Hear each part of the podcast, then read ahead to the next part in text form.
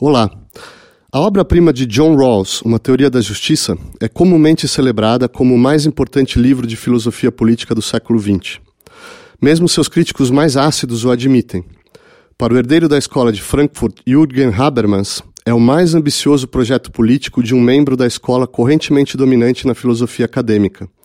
E oferece não somente uma defesa de, mas também uma nova fundação para uma interpretação igualitária radical da democracia liberal. Segundo seu colega de Harvard, Robert Nozick, depois de Rawls, todos os filósofos deverão se confrontar com sua teoria. Publicada em 1981, em 10 anos já fora traduzida em 27 línguas e contava com mais de 2.500 citações em livros e artigos acadêmicos. Sua popularidade chegou a tal ponto que em 2013 estrearia em Oxford o espetáculo A Theory of Justice, The Musical onde o herói John Rawls combate os vilões libertários Ayn Rand e John Nozick, percorrendo 2.500 anos de pensamento político para justificar seu ideal da justiça enquanto equidade. O sucesso literalmente espetacular do livro é ainda mais impressionante para quem já percorreu suas mais de 500 páginas de sóbria especulação analítica sobre princípios e ideias abstratas como o conceito de liberdade ou de justiça em política econômica.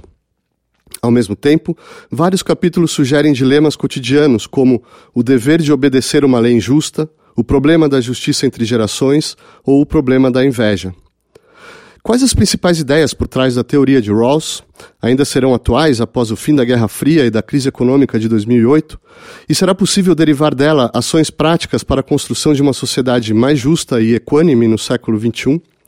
Para discutir uma teoria da justiça de John Rawls, convidamos Eduardo Wolff, doutorando em Filosofia Moral pela Universidade de São Paulo, jornalista e professor de literatura comparada, Fernando Schiller, doutor em Filosofia com tese sobre o princípio da diferença de John Rawls, ex-secretário de Justiça e Desenvolvimento Social do Rio Grande do Sul e professor de História e Filosofia Política do INSPER, e José Reinaldo Lima Lopes, professor titular de História, Filosofia e Teoria Geral do Direito da Universidade de São Paulo autor de O Direito na História. Fernando Schiller, você pode apresentar alguns uh, dados biográficos sobre a formação do Rawls, período de, uh, de desenvolvimento do seu, do seu, do seu pensamento, das suas ideias? Olha, o Rawls ele é, fez a sua carreira acadêmica é, fundamentalmente ligada à Universidade de Harvard. É? Ele foi professor da Universidade de Harvard durante mais de 30 anos em 1958 ele lançou um paper que é o primeiro, digamos assim, é o paper seminal da teoria da justiça chamado Justice as Fairness, é? onde ele apresenta já uma formulação kantiana é, do, da, da, teoria da, da, justiça, da ideia de justiça, é? a partir do que viria a ser depois a, a visão da posição original.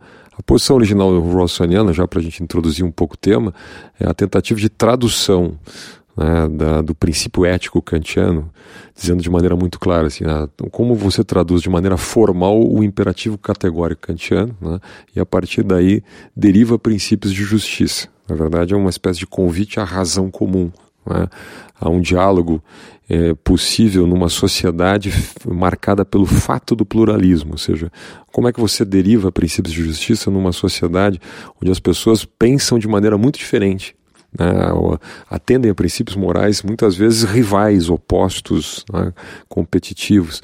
Uh, na tradição americana se chama isso de comprehensive doctrines, né, uma sociedade marcada por uma divergência radical em termos de eh, doutrinas morais, né, de base religiosa, de base cultural, de base étnica, de base conceitual. Como é que você busca um ponto de encontro? Esse ponto de encontro foi entendido a partir dessa, desse convite à universalidade, que é posto no imperativo categórico kantiano e traduzido de maneira formal a partir desta ideia contratualista básica, né, é, que Rawls vai buscar lá na tradição contratualista, que é a posição original. Isso tudo apresentado nesse paper seminal de 1958. Em 1967, ele apresenta um outro paper chamado Distributive Justice, é, onde ele formula já a sua versão final do princípio da diferença, né? Que muitos autores consideram, eu também considero como sendo assim uma espécie de ponto focal, ponto central da ética uh, da, ou da concepção de justiça do, do Rawls, né? que é a ideia de que as desigualdades sociais devam ser estruturadas, as instituições sociais, de alguma maneira, devam ser estruturadas de modo a produzir um benefício maior né, aos menos favorecidos socialmente no longo prazo. Estou aqui incumpridando um pouco o princípio, na verdade ele é um pouquinho mais simples a formulação dele, mas para ser bem entendido. Né? É, quando ele diz assim, produzir um maior benefício aos menos favorecidos, o que ele quer dizer? Não é em relação aos mais favorecidos na sociedade. O Rawls não tem uma visão simplista, muitas vezes se confunde muito este aspecto. É mais, é, são, é a ideia de que a sociedade, as instituições possam produzir um maior benefício à posição menos favorecida frente a arranjos, digamos, institucionais alternativos. Né? Que possam ser postulados por teorias rivais, né? ou por decisões públicas, escolhas públicas rivais. Né? Então, é, a partir daí, em 1971, ele publica a Teoria da Justiça, onde ele, de alguma maneira, sintetiza todo o seu complexo teórico, né?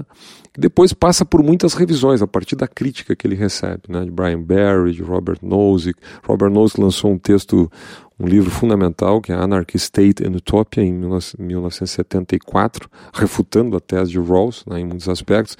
E a partir daí ele, ele faz uma espécie assim de ele, ele sintetiza as revisões num texto, um livro publicado já nos, nos, anos, nos anos 90, que é Political Liberalism, né, onde ele faz uma interpretação um pouco mais histórica eu diria assim, né? e atenua, digamos assim, alguns aspectos da formulação mais rígida, mais baseada na, na ideia de escolha racional que, que pautou a teoria da justiça. Né? Mas na minha tese não mudou significativamente a sua teoria, muito menos os princípios da diferença que ele apresentou.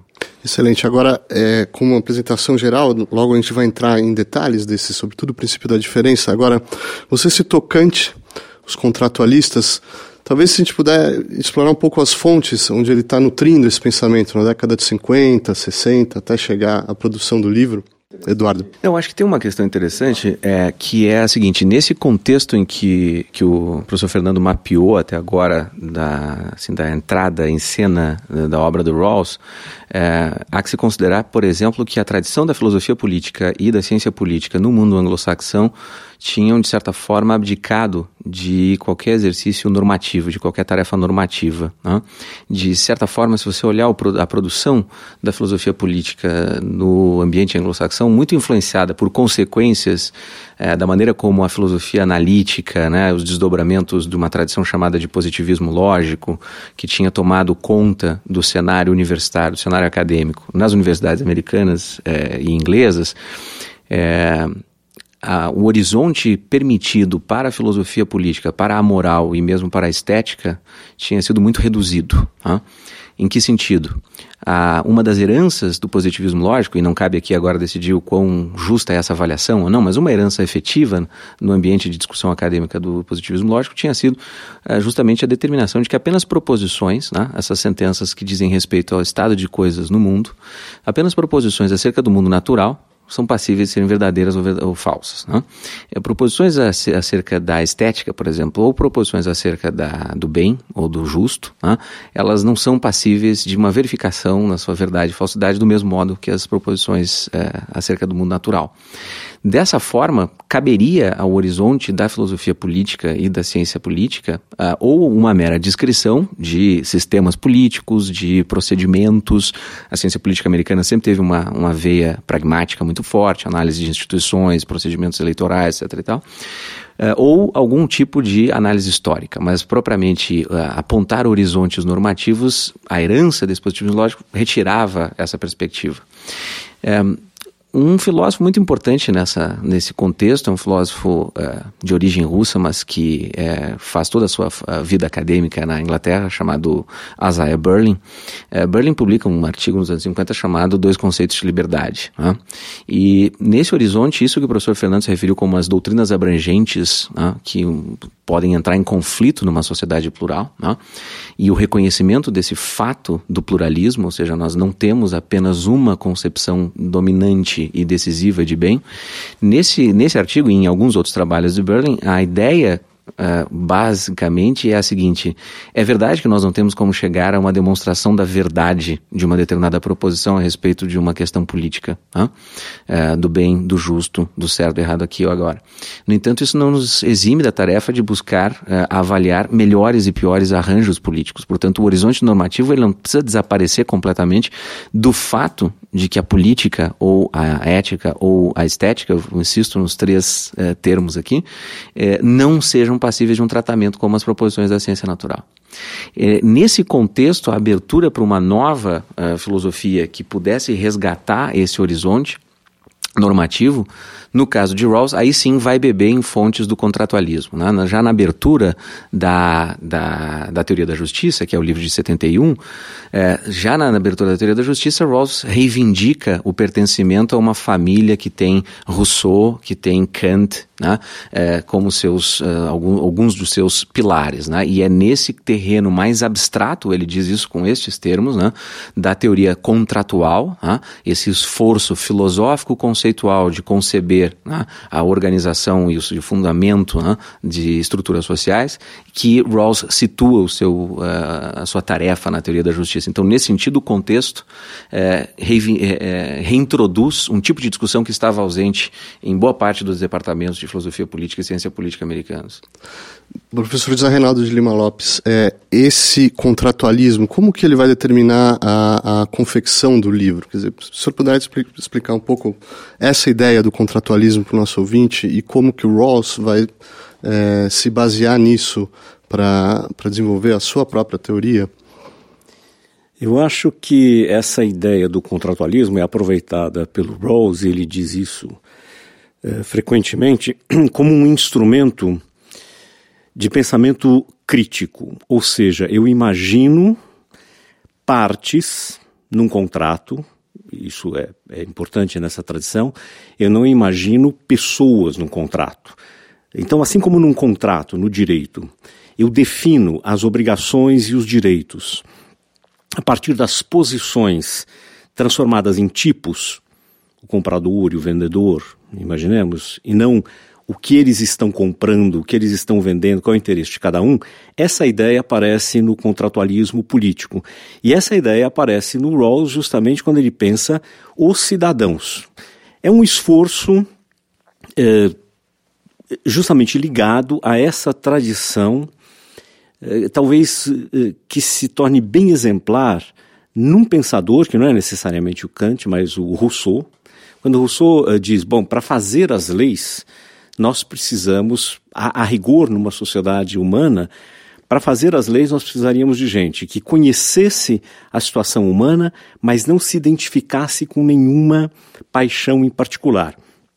E dá uma série de características. Fala, no fundo, eu preciso de, expressão do Rousseau, deuses para fazer essas leis.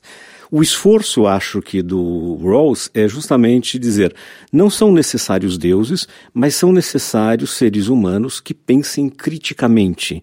E que pensem, eu acho, como dizia o professor uh, uh, Fernando antes de mim, a partir de um ponto de vista universal, que é fundamental no pensamento kantiano.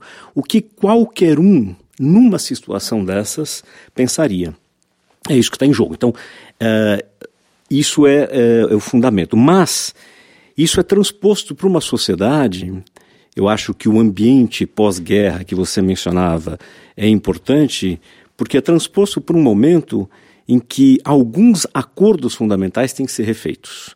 Quer dizer, no fundo, quando Rawls está escrevendo em meados do século passado e publicando depois em 1970, nós estamos vivendo ainda a crise do liberalismo e da fundamentação liberal tradicional e clássica das democracias. Elas já vinham pass passado por uma grande crise, que foi a crise do fascismo, do nazismo, uh, um período longo, e agora eu precisava dar uma outra um, fundamentação, uma nova fundamentação. E o que dizia antes de mim uh, o Eduardo também é importante, porque essa fundamentação agora, que o Rawls vai fornecer, ele vai mudar o rumo da conversa, porque essa fundamentação agora pretende ser racional num campo que tradicionalmente havia sido, nas últimas décadas, pelo menos nas décadas antes dele escrever, é, tratado como ou insuscetível de racionalização ou propriamente irracional.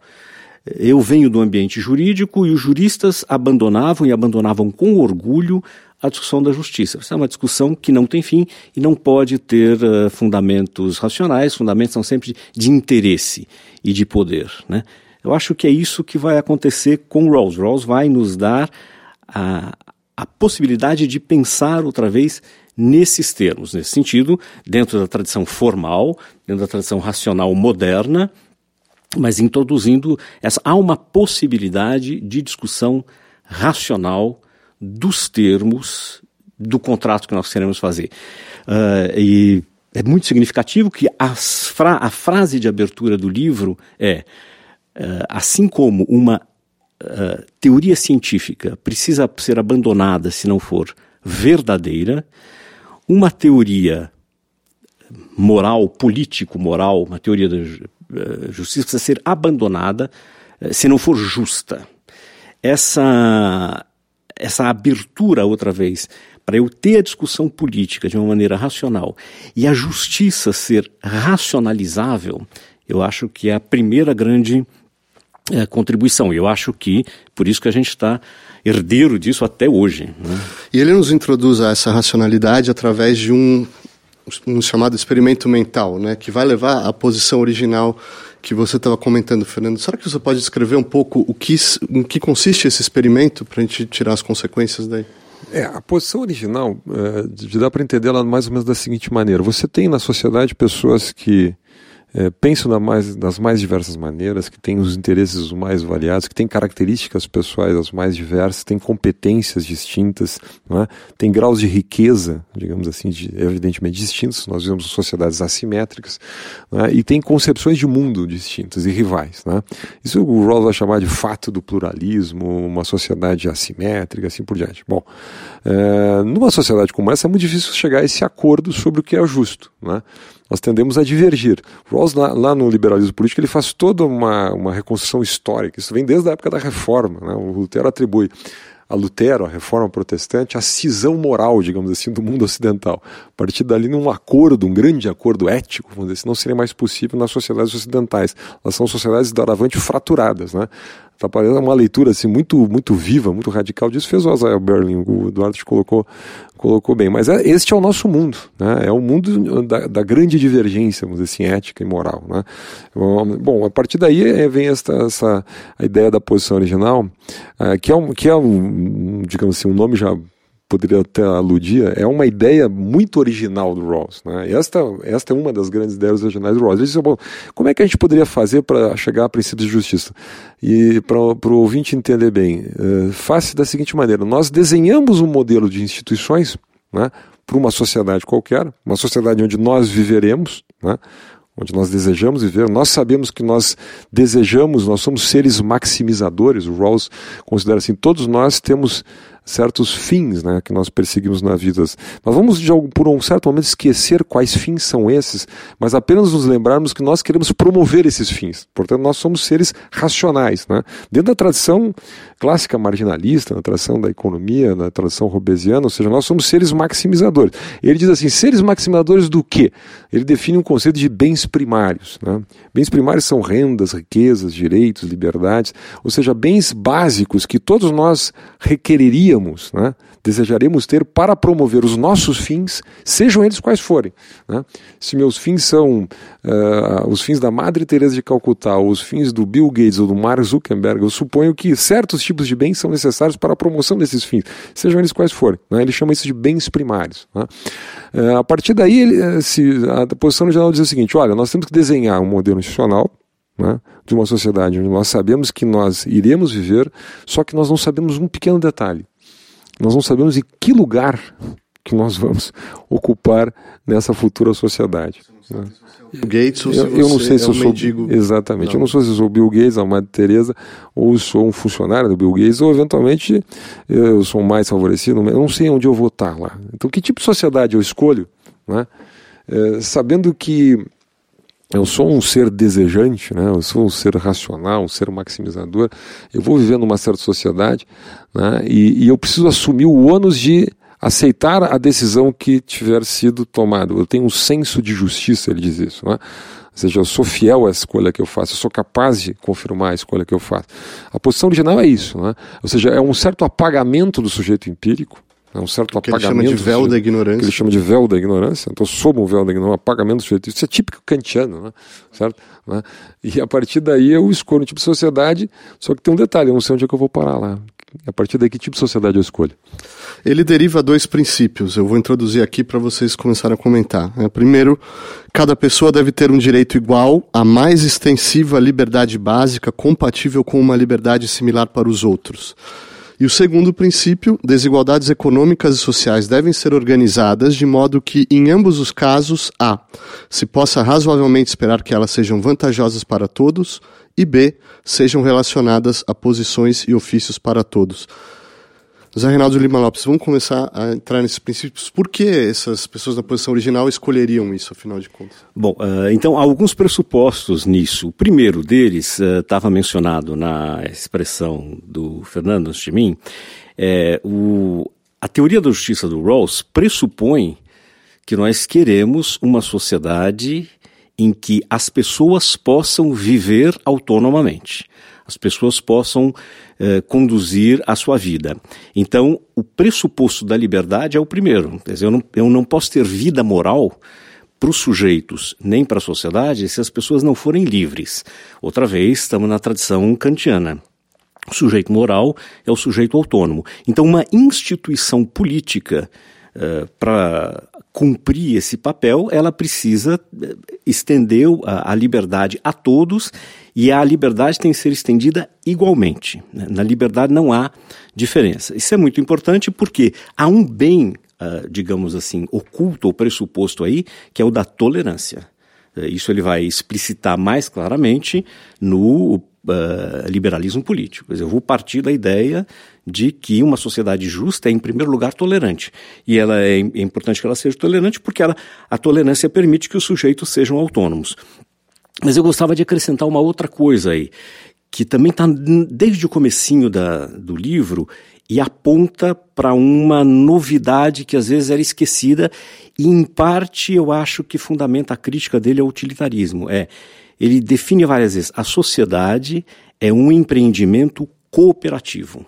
Dizer, a ideia de que para além dos meus bens, eu estou na sociedade buscando algum outro bem que eventualmente será comum e distribuído também, é, eu acho que marca uma novidade, é uma retomada de tradições clássicas, mas no pensamento do século XX marca profundamente uma novidade. A sociedade não é um ajuntamento, não é um agrupamento, não é um agregado é um empreendimento. Nesse empreendimento, as pessoas são livres e as pessoas são livres para conduzir a sua vida, mas também para organizar a própria sociedade. Então, a política, a organização das instituições políticas é parte desses bens a serem. Ele mesmo uh, diz num determinado momento: será que a justiça é um bem?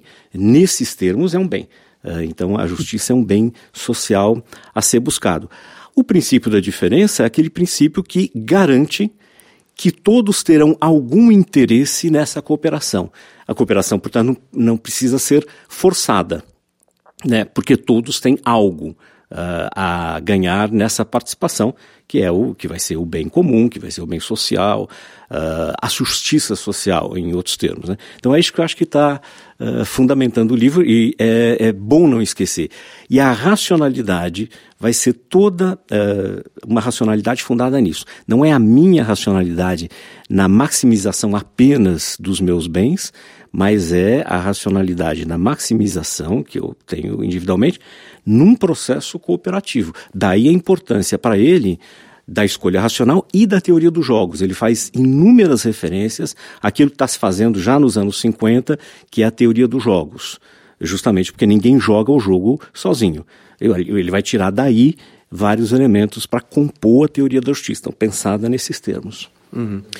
Então, uh, tem uma questão interessante de avaliar aqui, que é a seguinte, de fato esse experimento que enfim, ficou conhecido com a ideia de um experimento kantiano e essa descrição que o professor Fernando e o professor José Reinaldo fizeram da, de algumas das, das marcas né, desse, uh, da análise que Rawls apresenta da posição original e do arranjo que vai resultar da escolha das partes, como o professor José Reinaldo diz ali, é, algumas das questões interessantes do ponto de vista de quem estuda filosofia moral é avaliar o seguinte, né? Bom, que tipo de escolha é possível fazer estando ali? Tudo bem, nós, nós sabemos que isto é um experimento mental, nós sabemos que isso cumpre uma tarefa uh, de explicação e justificação de muito do que se seguirá na teoria. Né? Então tem um, uma dimensão fundacional né? na, na, nos resultados obtidos uh, pelo experimento. No entanto, não é de todo descabida a pergunta de que tipo de escolha é possível fazer uma vez que se está naquela posição. Né? O que, que significa a tomada de uma decisão e de uma escolha ali? Porque o próprio Rawls, uh, lá bem mais adiante no livro, na terceira parte do livro dedicada aos fins, como ele chama, quando ele está discutindo o conceito de bem, sobre o qual nós voltaremos depois, Rawls, apresentando algumas uh, questões a respeito do, tempo, do, do tema, ele diz o seguinte, né? por exemplo, Pode-se dizer que as pessoas presentes na posição original sabem tão pouco sobre a própria situação que é impossível haver um acordo racional no tocante aos princípios de justiça, que são os princípios mais fundamentais sobre os quais não pode haver essa discordância. São aqueles para os quais deve haver a convergência necessária para a sustentação do resto do sistema. Não? Então, quer dizer, de alguma maneira, mesmo que seja verdadeira, e é verdadeira, a ideia de que bom, são partes num experimento mental que estão numa posição de contrato, de estabelecimento de contrato, de alguma maneira é impossível para o filósofo moral que John Rawls é sair da ideia de que são pessoas tomando decisões e fazendo uma escolha, né? ainda que naquelas condições muito específicas. Né? Na verdade, e... o que ele, ele fala, acrescentando alguma questão aqui, Eduardo, são, não são propriamente pessoas diferentes, né? como tu bem disseste, sim, sim, sim, sim, sim. Exato, então exato, somos exato. nós mesmos nos colocando numa certa posição. Né? Exato, exato. Ele é. nos pede esse exercício é. russoniano né? é, de pensarmos como legislador. Né? A primeira figura universal. A primeira pessoa universal. universal. Né? Agora, há, há, um tema, uh, trabalhando do ponto, do ponto de vista da, da teoria dos jogos, né, um pouquinho do ponto de vista da, da, escolha racional, o que o Rawls faz nesse momento, ele parte de um pressuposto brutalmente igualitarista, para falar de maneira bastante direta, né? Ou seja, eu não sei mais quem eu sou exatamente. Uhum, né? Tudo aquilo exato. que me diferencia, é. tudo aquilo que me torna esta ou aquela pessoa, o Eduardo, o Reinaldo, ou Marcelo ou Fernando, desaparece na posição. É. Eu, eu conheço a sociedade como um todo, eu é. conheço os, o fato da escassez, eu conheço, é. enfim. Rawls, Rawls é eu, é muito claro, eu, desculpa, Fernando, mas assim, só para complementar, o Rawls é muito claro em insistir na ideia de que nós temos assim os mecanismos da, do, da racionalidade, da escolha racional, alguns conhecimentos básicos né, do que é a psicologia humana, psicologia do que humana. está em acordo e é. noções muito elementares me, de economia. Isso basta. Me, né? me, do ponto de vista técnico, em termos de escolha racional, isso me coloca numa escolha sob incerteza. Né? Então ele desenha um clássico modelo de escolha sob incerteza. Né? Num clássico modelo de escolha sob incerteza, e aí, é o, digamos assim, este é o foco desse artigo Distributive Justice, é? onde ele define pela primeira vez o princípio da diferença, é? ele vai dizer o seguinte: olha, numa escolha sob incerteza, nós tendemos ao que ele chama de regra, aliás, o que a teoria dos jogos chama de regra maximínima de escolha. Né? O que é a regra maximínima? Bom, dado que eu estou numa posição de absoluta incerteza, eu tento, eu, eu, eu assumo a posição do jogador conservador. Né? Né? Eu evito arriscar. Né? Eu estou numa posição de certeza. A incerteza me leva a ser um conservador. Não é que eu seja conservador ou tenha aversão a risco. Né? A situação de incerteza me leva a uma, uma escolha de tipo conservador. E a escolha de tipo conservador, a clássica em teoria dos jogos, a escolha racional, é a escolha maximínima. O que é a escolha maximínima? Dentre todas as alternativas possíveis, dentre todos os resultados possíveis da minha escolha, né, eu tendo a optar por aquela né, que me gera, em tese, que me produz uh, o maior benefício mínimo, certo? O que, que significa o maior benefício mínimo? Significa aquela escolha onde a minha pior situação, a pior situação em que eu posso vir a me encontrar, retirado o véu da ignorância, é a melhor dentre as alternativas uh, que eu consigo analisar, certo? Para fazer essa escolha. Né? Então, a partir daí que ele vai retirar o princípio da diferença. E aí surge uma, um engano muito comum na análise da teoria rawlsiana, quer dizer, o, o, pressuposto é igualitarista. Eu diria assim, o, qual é que seria intuitivamente a primeira escolha na posição original? Ou seja, eu não sei quem eu sou, ninguém pode reivindicar vantagem sobre o outro, né, etc. Seria uma posição igualitarista, né? Escolhemos a igualdade, distribuindo todos os bens de maneira igual. Se eu fizesse uma espécie de leilão do Orkiniano, né? Né, distribuir as fichas, as conchinhas igual, né, em quantidades iguais para todo mundo. Né? Só que imediatamente após, alguém poderia levantar o braço lá, alguém numa, numa eventual posição original e dizer, olha, mas se nós aceitássemos a introdução de desigualdades que viessem em benefício de todos, Esta é, essa é a pergunta fundamental que o Rawls faz. Né? Se nós aceitássemos a introdução de desigualdades, vamos dizer que eu distribuísse uh, um pacote de 100 conchinhas para cada um dos membros da posição original, né? dado o fato de que eu não tenho nenhuma razão para distribuir desigualmente, dado que nós sequer sabemos quem nós somos. Né? e todos estamos numa posição de certeza, tendemos uma escolha conservadora. Né? Mas alguém disse assim: bom, mas se nós introduzirmos desigualdades, aceitarmos a ideia de desigualdades, que a gente possa razoavelmente eh, supor que em 5 ou 10 anos vai produzir uma quantidade de, de, assimétrica de, de conchinhas para todo mundo, mas na qual o que tiver menos terá mais de 100 conchinhas no seu pacote. Ou seja, aquele que obtiver ou terminar numa situação pior, digamos assim, terá estará ele numa situação melhor do que estava né, na situação de igualdade anterior. Né. É, nesta circunstância, o Rawls considera que é racional fazer uma escolha é, pela desigualdade, desde que a desigualdade promova os interesses da posição menos favorecida. Desde que, portanto, a desigualdade atenda à regra maximínima. Atenda à regra maximínima.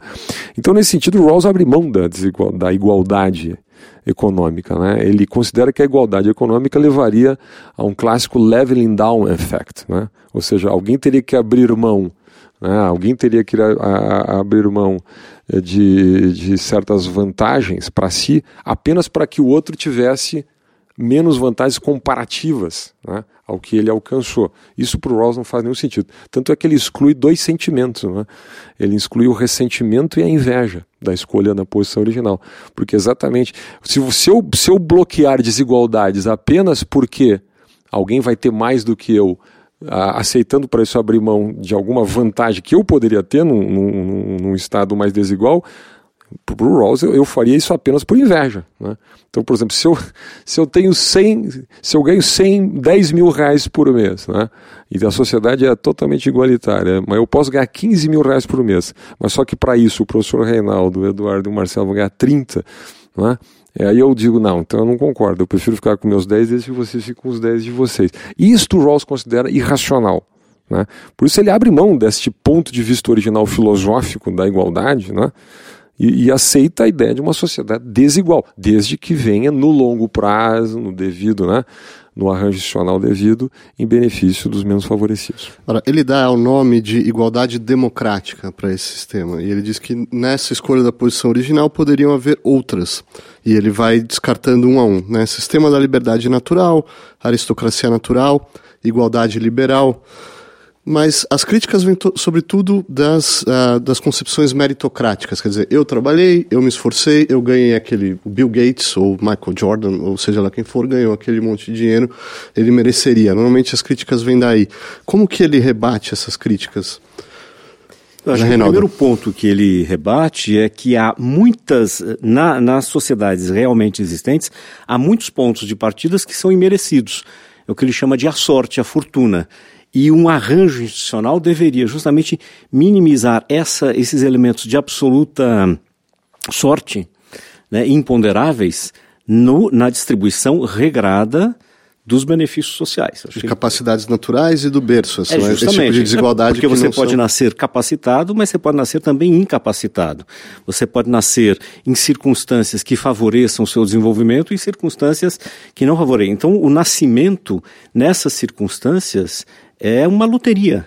Eu falo, bom, a sociedade bem organizada elimina essa, uh, esses pontos, essas desigualdades fundamentais de partida quando elas são naturais, aleatórias e não uh, de mérito pessoal. Então ele nos ajuda também a pensar nisso. Quer dizer, há, há, há muito discurso sobre a meritocracia que não desconta esses pontos que não são méritos do sujeito, mas são circunstâncias meramente aleatórias, são de sorte, de fortuna. É uma peculiaridade. fazendo só Fernando. uma observação, o Rawls, isso é o igualitarismo democrático, na verdade, né? O Rawls, conta-se na biografia do Rawls que ele teve dois irmãos que faleceram, crianças vítimas de uma doença, né? É, eu não sei exatamente qual foi a doença, mas uma doença típica de criança que na época levava nos anos 20, né? Levavam à morte. E o Rawls sempre se perguntou por que ele não né, e os seus irmãos tiveram esse, esse destino. Né? Então, Rawls sempre foi uma. Claro, isso é uma, uma alegoria, mas mostra assim: Rawls sempre foi muito fascinado, né, e de certa maneira tem um trauma pessoal com a ideia da fortuna, da loteria natural, do impacto da sorte, do aleatório, do que ele chamava de esses fatores. É, é, não controláveis de um ponto de vista moral, não é? Então, quer dizer, e não é necessariamente, o professor Reinaldo tem razão, colocou de maneira correta, quer dizer, não é necessariamente que a sociedade deve eliminar esses fatores, né? É, é, aleatórios do ponto de vista moral. Né? O, o, ponto é que as instituições sociais não devam ser erguidas, organizadas, né? E produzirem resultados com base em fatores moralmente aleatórios. Né? Uh, o que ele, e ele também não está longe de querer eliminar as, as diferenças. Ele, ele, ele chega a um ponto, do ponto de vista puramente filosófico, a questionar mesmo se o caráter, a disposição, a minha habilidade mental, a minha capacidade de fazer esforço, isso também não é de alguma maneira determinado por fatores sociais, né? Pelo nascimento, pela forma que eu fui criado, pela minha família, assim por diante. Né? E de alguma maneira, portanto, ele desconfia que a gente possa reivindicar um mérito. Na verdade, o Rawls desconfia que filosoficamente eu posso separar o que é um fator, digamos assim, contextual do mérito pessoal. Né? Está tudo misturado. Por isso também, o, o, volta aqui ao que o professor Ronaldo falou, a sociedade é um empreendimento cooperativo, porque aquilo que eu sou é resultado do que muita gente fez né, do meu passado, da minha família, da cooperação dos outros, do fato de eu ter nascido no Brasil, ou nos Estados Unidos, ou na Suíça, ou em Angola, na, na África, assim por diante. Então isso é muito difícil separar isso. O que a gente pode é transformar todos esses, digamos, esses fatores, né, de maneira, isso é este é o papel das instituições, né, e um, um tipo de empreendimento cooperativo para benefício de todos. E ele considera que a maneira de fazer isso exatamente é dada pelos seus princípios da diferença, onde a gente, aliás, pelos seus princípios de justiça. Né? Primeiro, assegurando liberdades iguais para todos. Segundo, assegurando uma sociedade de oportunidades iguais, uma sociedade que não discrimine. Né?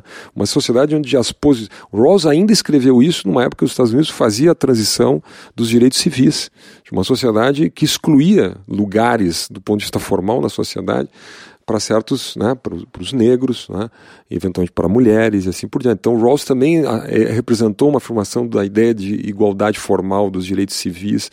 Né, e por fim, do princípio da diferença, ou seja, uma sociedade que pudesse usar os talentos de todos para o benefício recíproco e comum. Né? Então, o Rawls não tem nenhum problema que o Bill Gates seja o Bill Gates né? que um cientista desenvolva o seu melhor, que um, um, músico desenvolva o seu melhor, que um acadêmico desenvolva o seu melhor, que as pessoas enriqueçam. Em que pese ele tinha um, pessoalmente uma certa restrição à, à riqueza um tipo exagerada. Tipo estoico, assim, pessoalmente, é, né? Era um tipo, tipo estoico, muito... ele, ele, enfim, mas isso é um problema dele. O fato é que ele não tinha nenhum problema com isso, desde que essa, que o arranjo como um todo né, e no longo prazo produzisse é, melhores uhum. resultados a é, posição tem, tem duas coisas interessantes aí que eu queria observar rapidamente antes de passar a palavra para o professor José Reinaldo, que é, a primeira é uma observação que o Fernando está insistindo, que eu acho muito importante, que é assim, a questão para Rawls e para a teoria da justiça é institucional. Então, alguém que eventualmente lesse a teoria da justiça e outros trabalhos de Rawls e tentasse aplicar relações de justiça desses termos na sua esfera, na, assim, na sua relação privada, com a sua esposa, com seu marido, com seus amigos, etc., a, a, talvez o resultado saísse muito esquisito, porque na verdade o que importa é como as instituições e o arranjo de justiça dessa sociedade é, configura-se de tal maneira a permitir esse desenvolvimento dos indivíduos. Né? Então, não é na esfera privada e não é na esfera familiar propriamente. Há discussões, é verdade, vale registrar isso. Há discussões interessantes que tem tentam aplicar isso, por exemplo, até que ponto, na bibliografia recente existe um pouco disso, até que ponto o ambiente familiar que já está na esfera privada, vai se dobrar ao universo do que as instituições de justiça pautadas por esses critérios né, estão definindo. Ah, mas no, no, texto de Rawls é muito claro que a preocupação é com instituições e não com as relações eh, interpessoais puramente privadas, etc. E tal. A segunda questão é que, é, assim como Fernando destacou muito bem, é, Rawls chega a dizer na terceira parte do livro que até mesmo, é verdade que vem num condicional quase que exagerado, assim, não, mas é até mesmo nossa capacidade de esforço, né, é, para além do talento, que claramente, como o professor José Reinaldo diz, é uma loteria, né, é, e, e para além da questão social, posição familiar, onde você nasce, em que família você nasce, em que país você nasce, até mesmo a sua capacidade de esforço e dedicação, que portanto certamente terá um resultado na sua posição social, na sua condição econômica, até mesmo ela talvez não seja digna de mérito seu, não seja responsabilidade sua, porque até mesmo isso pode ser determinado por condições que não lhe dizem respeito, não, não estão na sua alçada de decisão e, portanto, não são moralmente sua responsabilidade, como a família em que você nasceu, o meio social em que você viveu e, por que não, até mesmo condições de natureza é, biológicas. Né? Dito isso, eu queria só concluir com uma observação que é a seguinte: é, lá na terceira parte, nessa terceira parte a respeito dos bens, quando Rawls insiste em dizer que é preciso ter uma teoria do bem que seja fundamento daquilo que veio nas partes anteriores, né, e ele desenvolve uma teoria fraca uma teoria completa do bem, ele introduz uma noção de um princípio aristotélico. E não, não por estudar Aristóteles eu queria fazer uma rápida observação sobre isso, mas é a ideia, é, que é uma passagem muito bonita em que ele diz que. É, lendo a ética de Aristóteles, especialmente ah, os, os dois tratados do prazer, vejam que curioso, um no livro sétimo, um no livro décimo, no início do livro décimo da ética nicomaquia de Aristóteles, Rawls se inspira naquilo e discute com pessoas muito talentosas do meio aristotélico na época, ele faz uma referência na nota ao John Cooper, um, hoje um dos maiores uh, especialistas em Platão e Aristóteles, ele, ele, ele analisa a ideia de que é da nossa natureza, é da natureza humana, a ideia de que nós queremos desenvolver as nossas capacidades ao máximo e queremos uh, uh, realizá-las, queremos uh, realizar tarefas nas suas versões mais ricas e complexas, e isso vai determinar um pouco dos planos de vida que nós vamos fazer para as nossas vidas, e mais, que nós sentimos prazer né, e somos emulados de alguma forma pelas capacidades dos outros. Né? Ao ver outras pessoas realizando excelentemente determinadas uh, tarefas, determinadas funções, e vendo que nós temos em nossa natureza isso, nós nos sentimos motivados a desenvolver isso também em nós. Então, não apenas tem um espírito cooperativo, como tem um espírito filosoficamente falando que é razoavelmente elogioso da natureza humana e das suas possibilidades aqui, eu diria. Zé Reinaldo? Eu gostava de acrescentar, numa linha parecida, o seguinte: é, a justiça de que Rawls tra trata é uma justiça institucional e não interpessoal. Ele tem um texto de 1955, se não me falha a memória, que se chama Dois Conceitos de Regra. E ele fala: uma coisa é justificar uma prática. Eu vou forçar um pouco aqui: uma coisa é justificar uma instituição. Outra coisa é justificar uma ação dentro dessa prática ou dentro dessa instituição. Isso acho que é importante porque a teoria da justiça dele está nessa primeira esfera, justificar instituições. E um último elemento que para mim que venho do direito é muito importante, ele recolocou na, no debate esse papel do legislador. Quer dizer, há uma justiça que pertence ao legislador. Uh, e nós, é claro, impessoalmente nos colocamos nessa posição de legislador. Mas há uma justiça aí. A justiça não é só a virtude do juiz. Se eu quisesse lembrar um clássico aqui, uh, São Tomás de Aquino dizia: a justiça está a justiça geral, a justiça que a gente chama social, que é a justiça do Rawls, ele diz, está de maneira privilegiada, diz São Tomás, no príncipe. Ou seja, no ponto de vista de quem zela pela coisa pública, pela sociedade. Acho que, uh, cometendo um anacronismo, mas eu acho que é isso que o Rawls está fazendo na teoria da justiça. É uma justiça do legislador, do ponto de vista do todo, de quem tem o cuidado da sociedade como um todo, e não a justiça do juiz, que é retributiva, que é singular, que é interpessoal, eventualmente. E vamos falar um pouco sobre a recepção, então, dessa teoria. Quer dizer, existe, antes de mais nada, é, de que maneira ela foi aplicada, se foi, ou existiram tentativas de aplicá-la no direito, você já falou, na política, né? É, e depois, é, o que fatos confirmam ou, ou, ou negam a teoria, né? Se a Olha, de uma, fazer uma interpretação muito livre para o ouvinte entender de maneira muito simples simples, talvez simplista pelo tempo que a gente tem, né? Eu diria assim, é, o Rawls seria um, um, inimigo, seria um adversário, inimigo não, seria um adversário hoje das teorias igualitaristas contemporâneas, né? É, que supõem que a, a ideia de que você reduzir a simetria econômica, social entre as pessoas, as classes, as camadas sociais, em si mesmo né, seria uma virtude ou seria produziria algum elemento de justiça ou corresponderia em si à ideia de justiça em algum sentido. Né? Eu diria assim de uma maneira muito geral, se a gente observar a evolução, a redução da pobreza global nos últimos 30 anos, 30, 35 anos, né, é, mensurado por todos os organismos, pela ONU, pela, pelo Banco Mundial e assim por diante, você vai ter que houve um crescimento, genericamente falando, da desigualdade global, é? Em alguns países não, América Latina foi um pouco diferente, mas de uma maneira geral houve um crescimento. O próprio livro do Piketty, né, O Capital do Século XXI, identificou isso. Você tem um crescimento da desigualdade no plano global, é? mas você tem um, um, brutal processo de redução da pobreza. É? Você tem um processo brutal de redução da pobreza. É? Esse tipo de desenvolvimento histórico poderia ser identificado como um tipo de desenvolvimento histórico de tipo rawlsoniano, que atende alguma das exigências do princípio da diferença. Por quê? Exatamente o que aconteceu, ou seja, né, houve um, uma. É claro que você tem dificuldade de comparar isso, né, que outros mundos possíveis seriam né, imagináveis, tá certo? Mas de uma maneira geral eu posso dizer assim, bom, houve um, um crescimento econômico, houve expansão etc, eh, e da riqueza, houve um crescimento de desigualdades, mas que favoreceu os menos favorecidos, né? reduziu a pobreza, né? melhorou a renda dos de baixo na sociedade. Né? Se olhar o mundo do ponto de vista do ressentimento, ou seja, bom, mas a desigualdade aumentou, isso é inaceitável, e, é, bom, aí não, não, aí não funciona. Né? Eu diria que o, o, o Rawls é um convite, a justiça rawlsiana é um convite para que a gente não confunda, né, a, quando a gente debate justiça, a crítica da desigualdade com a crítica da pobreza ou a crítica da injustiça. Né? Rawls ele conseguia fazer claramente essa distinção.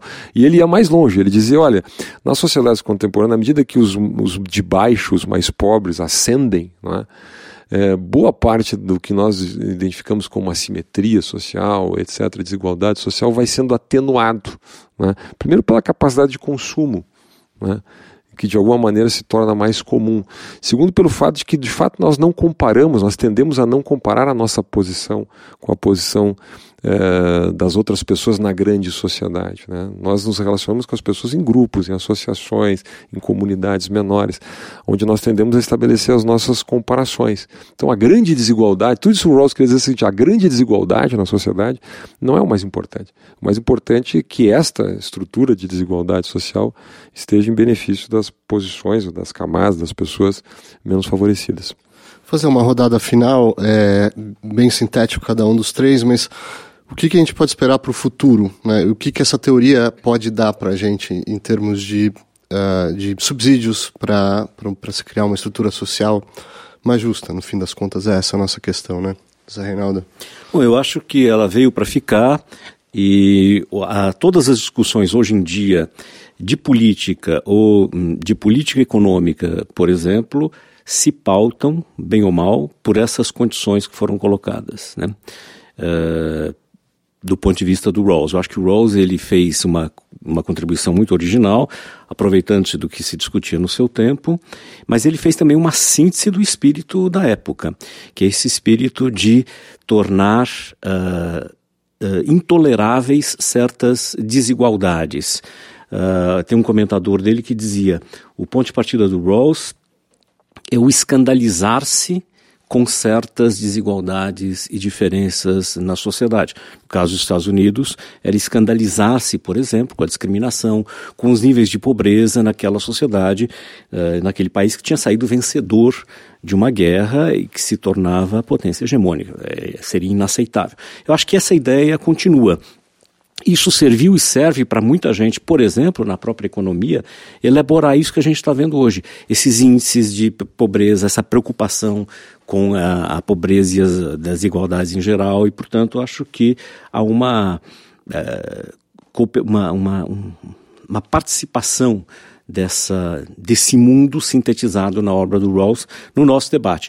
E acho que isso vai continuar por umas décadas pela frente ainda. Eduardo. Então, o que eu acho interessante é que as duas falas, tanto do professor Fernando quanto do professor Zé Reinaldo, mostram como o Rawls vem sendo lido e para que direções ele pode apontar, porque de, de certa forma a agenda da, nos Estados Unidos, se você considerar a agenda é, do que nos Estados Unidos é, é chamado de liberal, né, ou de liberalism, que nós traduziríamos mais corretamente como progressistas no Brasil, né, ela, ela, é muito pautada por legados, uh, reivindicações de legados uh, de tipo rossonianos, especialmente na figura de um dos principais uh, continuadores e debatedores da obra do Ross, um filósofo recentemente falecido chamado Ronald Dworkin. Um, mas muito dessa agenda está identificada politicamente com grupos de tipo igualitário, tá? é, num sentido um pouco contrário ao que o Fernando tinha descrito. Né? E, de outra parte, a elaboração de teorias de Rawls, especialmente em livros posteriores à, à teoria da justiça, sugerem uma configuração de preocupações, exa exatamente como o professor José Reinaldo mencionou agora, que estão na mensuração da pobreza, no combate dessas condições injustas pelos arranjos institucionais que se dão, inclusive nas relações internacionais, é, e portanto apontam para dois caminhos, assim, são do, duas famílias de interpretação de Rawls que me parecem é, distintas e que querem reivindicar a, uma filiação rawlsiana. Eu gostaria de chamar a atenção, no entanto, para uma família que é crítica ao, ao, a, a, agenda de Rawls não pelos seus conteúdos, mas pela sua forma e pela sua família filosófica, né? Quer dizer, a gente falou aqui algumas vezes na expressão racionalismo, razão desempenha um papel extraordinário ao longo de todo o trabalho de Rawls, e, no entanto, há uma tradição de pensamento filosófico crítico ah, ao racionalismo em matéria política. Né? Quer dizer, a política não seria o terreno adequado, a política e os arranjos da sociedade não seriam o terreno adequado para você proceder de modo, de modo é, racionalista, quase geométrico. Né? Tem uma observação no início da teoria da justiça e justamente Rawls descreve o tratado todo como uma espécie assim, de precisamos de uma moral geométrica da qual nós possamos proceder de maneira dedutiva. Né? Quer dizer, isso, isso é algo bastante forte. E há uma certa tendência na filosofia de tipo anglo-saxão, do pensamento político, de dizer: olha, a política não serve para isso. Você faz política como? Avaliando contextos históricos determinados, vendo em que background certas instituições se desenvolveram na prática, como grupos na prática se relacionam, e de pouco adiantaria fazer como Rawls escreve no final do tratado, algo como: precisamos de uma teoria do bem que funde as premissas necessárias das quais se deduzem os princípios de justiça. Né? Então há uma outra escola de pensamento que vai dizer o seguinte: olha, a teoria política não funciona assim. A, a prática, né, os, os, arranjos que as pessoas vão fazendo nas suas vidas sociais tem um peso um pouco maior. E eu acho que talvez a, a, a vida real tenha dado nos últimos tempos lições muito concretas nesse sentido, né? Nas, diante de momentos de grande expectativa do triunfo da razão e da justiça e dos princípios da democracia em ambientes, em lugares em que essas questões e essas práticas não estavam devidamente enraizadas nas práticas das pessoas, ah, elas naufragaram. Foi o caso da Primavera Árabe, é o caso de diversos contextos alheios, estranhos a tradições democráticas, liberais e constitucionais, né? de tal modo que, de alguma maneira, eu encerro com essa minha observação, um filósofo britânico chamado John Gray, que uma vez numa, num debate com o Dworkin, né, é, se referiu a isso, mas como você decide esta, essa? Bom, por apelo à Constituição. E John Gray perguntou, qual Constituição? Né? Na cabeça de Dworkin, a ideia de uma Constituição era a ideia de uma Constituição nos, em moldes muito claros em que, sem dúvida, ela transpareceria certos procedimentos da razão e certos princípios de justiça que pouco importa onde, em que ano, em que época. Né? E, e Gray fez essa piada bastante interessante. Bom, vocês estão criando o kantismo em um só país, né? uma espécie assim de uma provocação. Né? Eu acho que vai haver um balanço na filosofia política que, em que deve haver mais espaço para reflexões de tipo mais contextualizadas. Fernando Schiller. Não, é, pra, só para esclarecer um ponto, até complementando um pouco o que o Eduardo falou, é, não há nenhuma frase, nenhum parágrafo na obra inteira do Rawls defendendo uma ideia de igualitarismo econômico. Não há. Eu desafio qualquer ouvinte a encontrar. Né? Não existe isso. Quer dizer, confundir o Rawls com uma posição igualitarista do ponto de vista econômico é, um, é simplesmente um erro exegético. Né? O que o Rawls quis fazer é exatamente dissociar a ideia de justiça da ideia de igualdade econômica. Né? Ele, inclusive, nos escritos posteriores à teoria da justiça, ele chega a dizer, ele faz uma pequeno, um pequeno ajuste da teoria, ele não muda os princípios, mas ele faz um ajuste da teoria dizendo o seguinte, que a regra maximínima, na verdade, funcionava para os dois primeiros princípios. Na verdade, são três princípios, né? O princípio das liberdades, o princípio das igualdades, das, de oportunidades e o princípio da diferença. Ele diz que quando, quando os agentes da escolhem sob incerteza, eles são realmente conservadores e, e, fazem realmente uma escolha sob incerteza quando eles fazem as duas primeiras escolhas. Né? É, quando eles não aceitam uma sociedade que discrimina, isso que o professor Reinaldo falou, né? uma sociedade onde os negros não podem é, frequentar as escolas, as mesmas escolas dos brancos, né? por exemplo, que era o caso dos Estados Unidos antes dos direitos civis. Né? Então, quer dizer, aí, aí a posição é, é uma, a escolha é muito conservadora, é garantista, do ponto de vista jurídico, né? e igualitarista. Aí funciona o princípio da igualdade. Os dois primeiros princípios são realmente igualitários. Né? Mas diz direito, eles dizem respeito a direitos civis, a liberdades, né? a, a, direitos individuais. Né? Agora, quando passa para o terceiro princípio, que é o princípio da diferença, quando entra o problema da estrutura econômica da sociedade, digamos assim, aí o Ross não é igualitarista. Daí ele diz, não, daí nós temos que aceitar as desigualdades que vêm em benefício. Daí ele é um, é um maxi-minimalista, é uma outra posição. Né? Tem uma confusão aí, é curioso isso, né? porque parece que o maximin é usado para derivar o princípio da diferença. Ele diz, não, o maximin não é usado para derivar o princípio da diferença. Isso é uma retificação que ele faz. Né? O que o Rawls faz é, é, e nesse sentido ele é profundamente americano, ou seja, é bom uma sociedade que, que gera riqueza, é bom uma sociedade que gera desigualdade. Em, em, em princípio, pelas razões aristotélicas que o Eduardo explicou aqui. É bom que a gente tenha em quem a gente se espelha. Eu sou professor do INSPER, por exemplo. Meus alunos se espelham no, no Jorge Paulo Lema. Meus alunos se espelham no Mark Zuckerberg. É? é bom que eles tenham essas figuras para se espelharem. É? Isso não é um problema. É? Nós não vamos melhorar a situação do Brasil expulsando o Jorge Paulo Lema do país.